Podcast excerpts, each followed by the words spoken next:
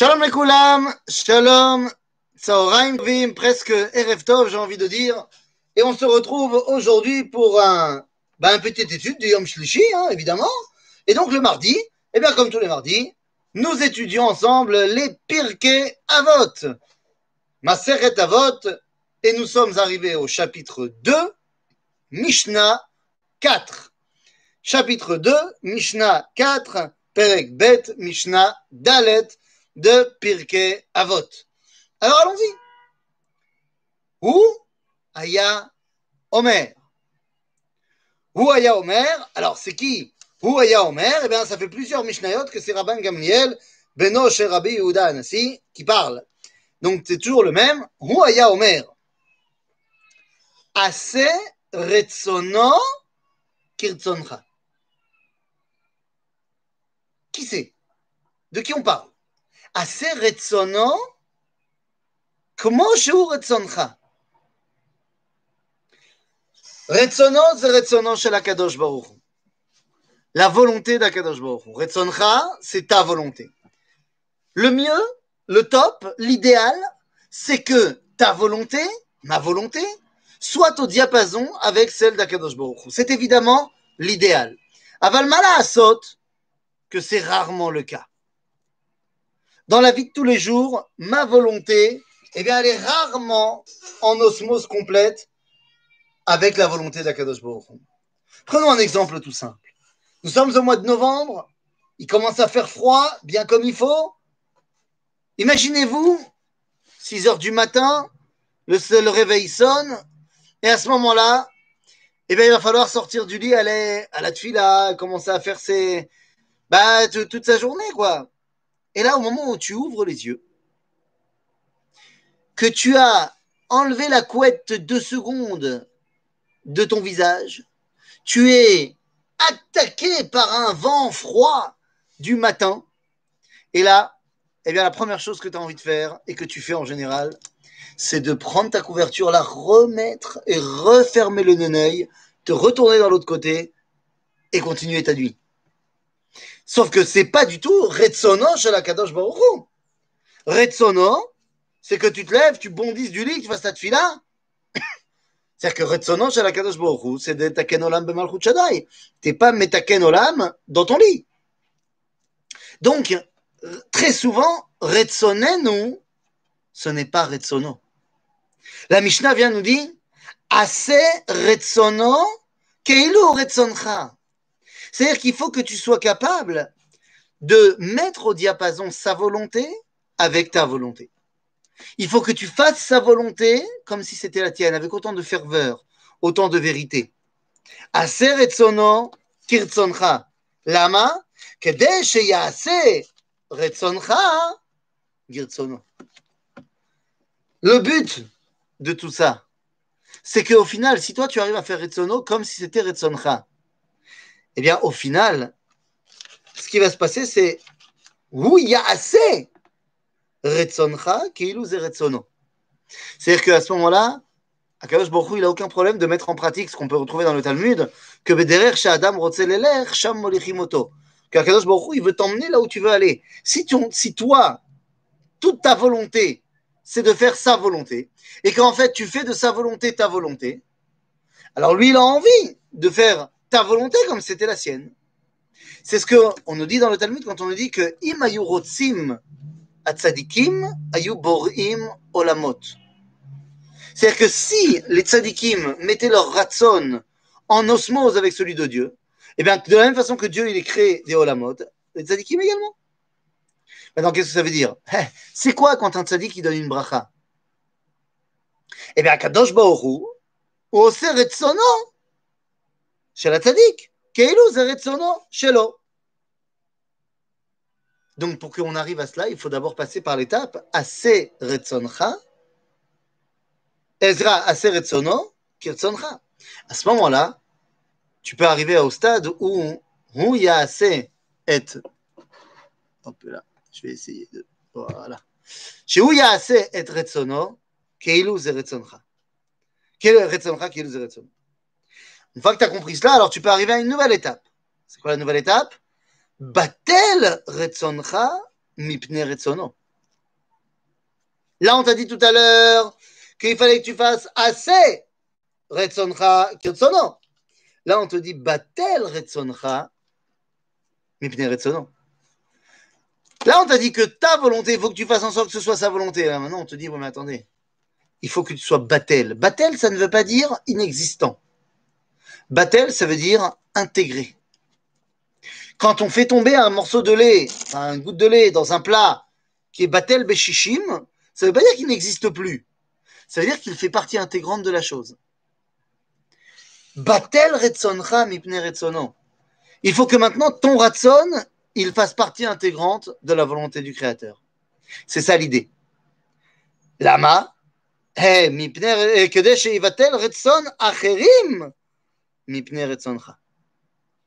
si toi, ta volonté, tu l'intègres dans la volonté divine, alors Akadosh Baruch a envie que la volonté des autres soit Betelim dans la tienne, puisque la tienne est Betela dans la sienne. Je ne sais pas si vous arrivez à suivre. On voit ici que l'enseignement de Rabban Shimon, euh, Rabban Rabbi Rabbi Rabban Gamliel nous dit, l'objectif c'est que finalement, toutes les volontés exprimées dans ce monde, eh bien tout simplement, ces volontés-là dévoilent la volonté du Créateur. Dans tout ce que tu fais. Il faut que toutes tes retsonotes, finalement, toutes tes volontés d'exécution, eh bien, elles soient mises en relation avec la volonté du Créateur. Une fois qu'on t'a dit ça, alors on peut revenir à Hillel. C'est bizarre, on est dans une Mishnah et on a fait un saut de huit générations en arrière. Huit générations en arrière. De Hillel jusqu'à euh, Rabban Gamliel Benoch Rabbi Udanasi, huit générations. Ah, c'est pas, pas rien. On va essayer de compter. Hillel, Shimon ben Hillel, Rabban Gamliel, Azaken, Rabban Shimon ben Gamliel, Rabban Gamliel Hacheni, de Yavne, Rabban Shimon ben Gamliel Hacheni, Rabban euh, euh, Rabbi c'est et Rabban Gamliel Beno chez Rabbi Udanasi. Donc, on est huit générations après Hillel. Et là, tout d'un coup, on revient à Hillel. Pourquoi? Ben, Parce que le deuxième chapitre n'est pas le premier. Si le premier chapitre nous donnait non seulement l'enseignement de Chachamim, mais dans un prisme chronologique, ce n'est plus le cas dans le deuxième chapitre. Et donc, dans le deuxième chapitre, on parle de manière thématique. Et donc, si ce que dit Hillel ici est dans la même thématique que ce qu'avait commencé à dire Rabban Gamliel, eh bien, on le met ici. Hillel Omer. Trois choses.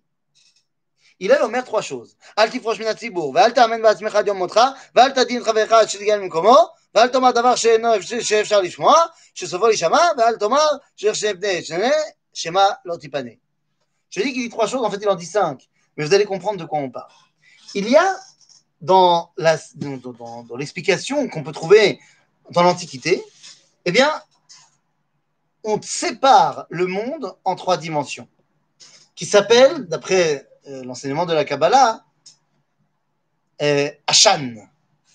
Ashan, c'est-à-dire, c'est quoi Ashan? Olam, Shana, Venefesh. Une séparation en trois temps, en trois dimensions. Le monde, l'heure et l'âme. Nous, on va appeler ça autrement. L'espace, le temps et l'esprit. Ce sont trois dimensions qui doivent être celles qui vont te permettre de levatel birtsono. Donc c'est quoi ces trois dimensions? Mais regardez. Il est l'Omer. Al tifrosh minatzibur. oui, ok, ne te sépare pas de la collectivité. Mais pourquoi tu as besoin de me dire ça, Hillel? Quel est le Havamina Quoi, y a-t-il un postulat de départ qui me ferait tenter de penser que je dois me séparer de la communauté? Ma, ma, ma, ma cara bah, Tout d'abord, on avait commencé à le dire déjà la semaine dernière. oui, tu pourrais penser qu'il vaut mieux se séparer du tzibour. Parce que le tzibour, c'est quoi? Eh bien, nous enseignera le Harizal que le tzibour, c'est les initiales de le temps, l'espace et la matière. Non, je dirais pas la matière, puisque là, on parle directement de l'homme. Donc, si tu veux, on appelle ça le temps, l'espace et l'homme. On ne parle pas ici euh, de notre relation à la matière inerte. Parce qu'il semble-t-il que là-bas, on n'arrive pas à dévoiler Akadosh Baruch Mais, donc ici, on parle euh, du Tzibour. Tzibour, me dit la Harizal, ce sont les initiales des mots Tzadikim, Benonim ou Reshaim.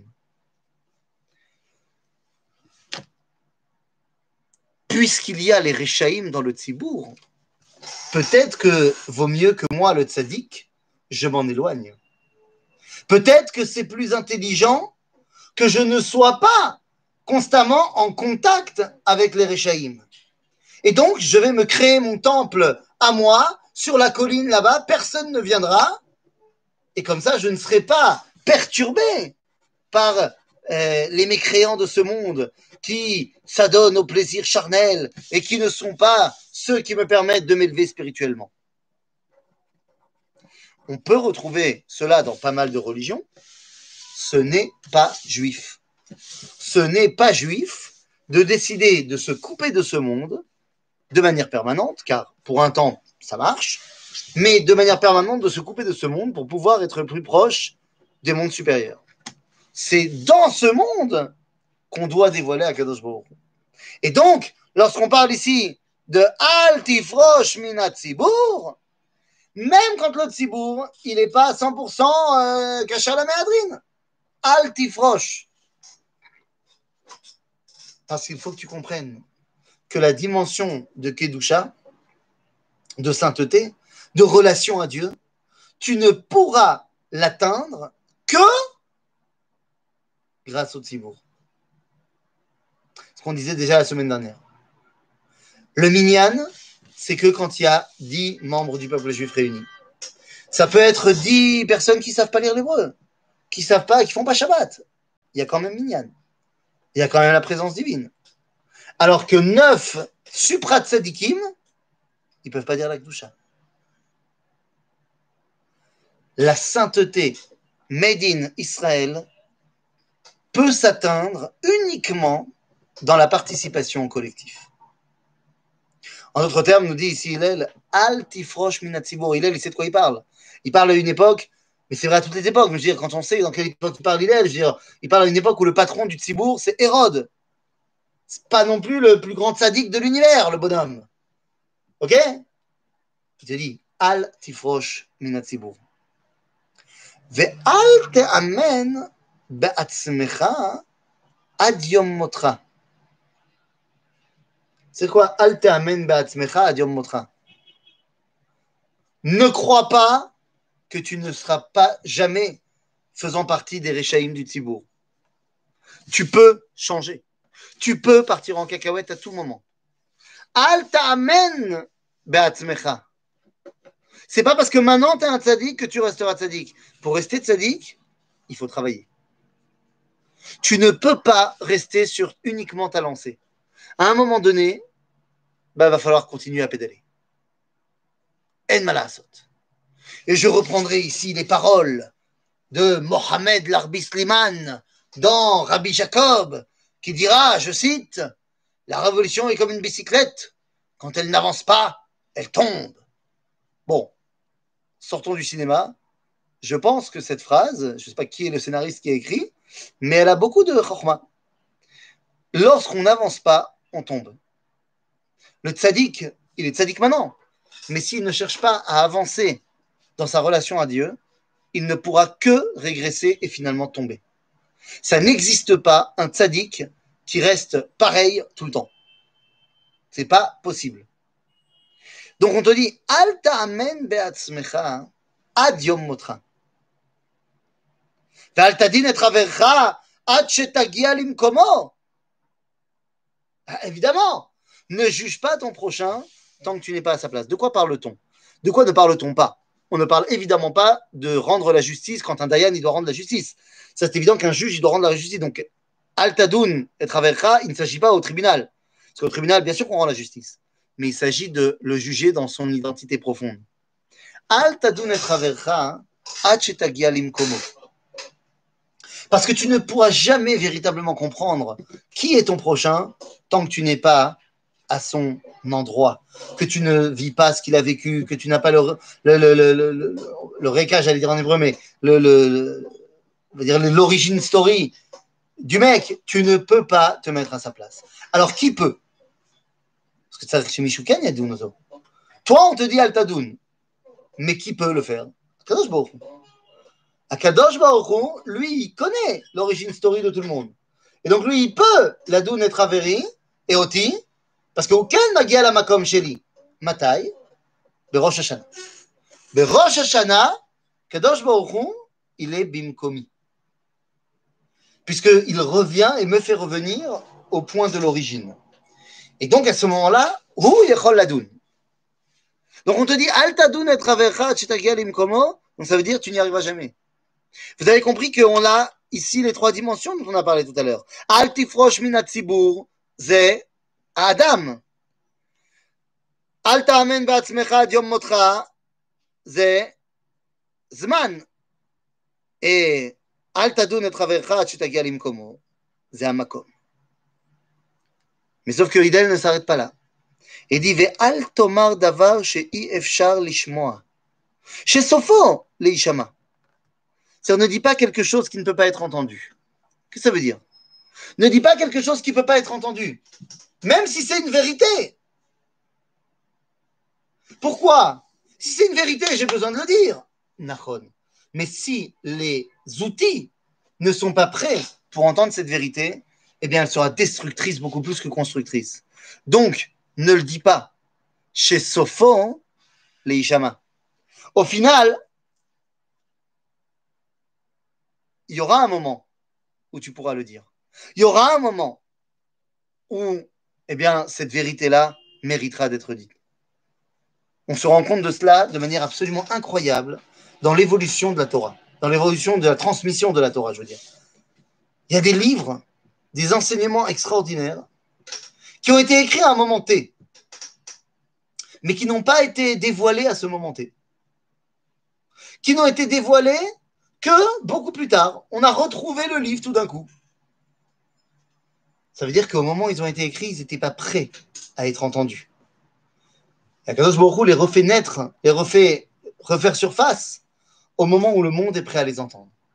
Au, moment, au moment, ça, où leur enseignement va avoir eh bien, un intérêt pour l'élévation du monde. On peut voir ça très fortement avec le Ramchal. Le Ramchal, il a écrit 80 livres, on a trouvé une quarantaine qui sont arrivés jusqu'à nous, mais pendant très longtemps, pendant les 250 premières années du après la mort du Ramchal, le seul livre qu'on connaissait de lui, c'était Messias Isharim.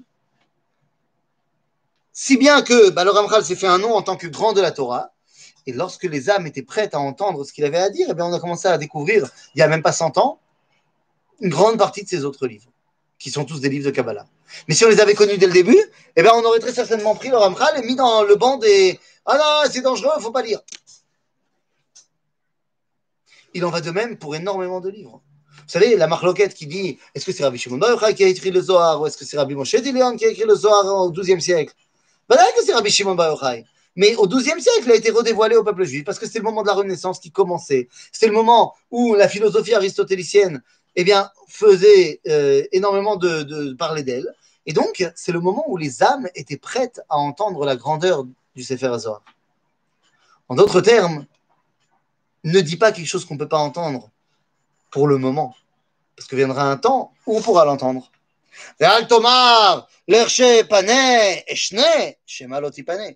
Et ne viens pas dire, non, mais là, j'ai pas le temps d'étudier la Torah, euh, mais dans, voilà, le 37 du mois, j'aurai le temps. Non, non, mon ami. Tu n'as pas à dire quand est-ce que tu vas pouvoir étudier la Torah. La Torah, tu étudies tout le temps. La Torah, tu te dois d'être constamment en mode Torah.